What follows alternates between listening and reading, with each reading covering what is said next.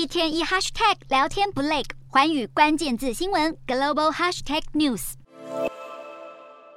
过去近三年，中国坚守动态清零的防疫路线，全国各地严格封控的封城措施，民众不但被强制足不出户，企业也被迫停产、减产，甚至停工。可以说，中共严格的防疫政策搞得民不聊生，经济疲软不振，更是让社会民怨四起。白纸革命成了社会不满声浪的破口，迫使中共必须改弦更张，公布新十条措施，内容放宽了现行的防疫规定，类解封不再提及动态清零。许多中国防疫专家也配合改口，强调全国防疫的重心转至预防重症。今天的国际新闻评论要来谈谈。中国国务院推出新十条新规，防疫路线逐渐从清零风控走向与病毒共存。中共改弦更张的考量是什么？将会面临哪些挑战？未来可能会走回头路吗？白纸革命让中国社会对防疫政策的不满宣泄而出。无论是封控导致人民生活不便，或是经济发展陷入低迷的困境，习近平才刚刚连任成功，但国内挑战接踵而来。可以说，这是他掌权十年以来面临的最大政治危机。为了维持政权稳定，中共没有立即采取政治肃清的镇压动作，反而很快的调整防疫路线，推出松绑相关措施的新十条方针，意图缓解社会对政府的不信任。与病毒共存突然成为主流思维，确实让外界感到意外。许多中国医学及传染疾病专家纷纷跳出来力挺中共的新防疫措施，见风转舵的速度，不得不说，这些号称客观的科学专家，政治正确的态度令人叹为观止。先不论用今天的自己打脸昨日的自己，这也不会是中共最在意的问题。毕竟在专制的党国体制，科学是用来服务政治的工具。所谓的客观理性，都是为了粉饰政策失败的借口与说法罢了。有趣的是，这些为中共政权服务的专家们，在自圆其说的同时，也点出了现阶段中国疫情的挑战。中国工程院院士钟南山日前针对中国未来疫情发展的研判，他认为疫情高峰会是在二零二三年的年初。虽然他表示不会发生大规模的死亡病例，但是疫苗接种覆盖率是一大问题，尤其是老年族群施打疫苗的比例，将会是未来中国疫情能否进入稳定的关键所在。从钟南山的说明可以发现，他认为 COVID-19 的传染力强，但是致病率却有趋弱的迹象，所以对中共调整防疫路线深具信心。只是疫苗施打率不高，中国无法避免确诊人数攀高的挑战。钟南山的研判或许是在替中共的防疫松绑擦脂抹粉，但却可以从中看出他的话中有话。对比全球防疫政策的趋势，许多国家早已采取与病毒共存的做法。一方面是为了恢复社会运作、经济发展的常态，另一方面也是因应疫情变化走势的判断。其中最关键的因素有二：首先是疫苗的有效性及覆盖率，这降缓了病毒传播的速度与范围；其次便是社会公卫意识的提升，民众的自主力发挥了作用，这和医疗体系及社会资源分配的完善度息息相关。虽然中共不得已接受西方的防疫路线，松绑风控措施，也不再提及动态清零，这可以短暂降缓社会不满的情绪，但最具关键性的问题依旧没有解决，也就是社会大众对于政府防疫的信任。这包括了疫苗的有效性、医疗资源的公平性及充沛度，前者影响了疫苗施打的覆盖程度，后者可能会对社会稳定带来挑战。长时间以来，中国民众仰赖政府的防疫作为，如今防疫松绑会不会让社会更加混乱？恐怕会爆发上有政策、下有对策的乱象，成了社会不稳的不定时炸弹。问题是，中共提出的新十条随时都有收回的可能性，尤其是放宽防疫政策之后，确诊案例不但难以追踪，人们极有可能会选择不上报，宁可足不出户，甚至是隐蔽染疫的症状，那么就很有可能成了疫情的隐性因子。在疫苗有效力不足、医疗资源缺乏的状态下，政府与社会大众没有万全的准备，中国疫情会出现海啸式爆发。民众担忧中共可能会走回头路。虽然现阶段不提动态清零，但这并不等于中共完全放弃封控封城有卷土重来的机会。事实上，如今中国松绑防疫措施，并不是长期规划的决定，而是突如其来的应变做法。无论是政策面、执行面、经济面及资源分配，都没有经过完整的决策过程，更遑论是依据科学专业的判断。说白的，习近平从力主动态清零的坚定意志，到现阶段大幅放宽防疫政策的决定，无非是考量自己的政权稳定。不同的防疫路线选择，中共中央不但没有给社会大众有调试的心理准备，各种配套措施也都还在摸着石头过河。如今看来，习近平过去一再宣称的制度优越，已沦为国际社会的笑话。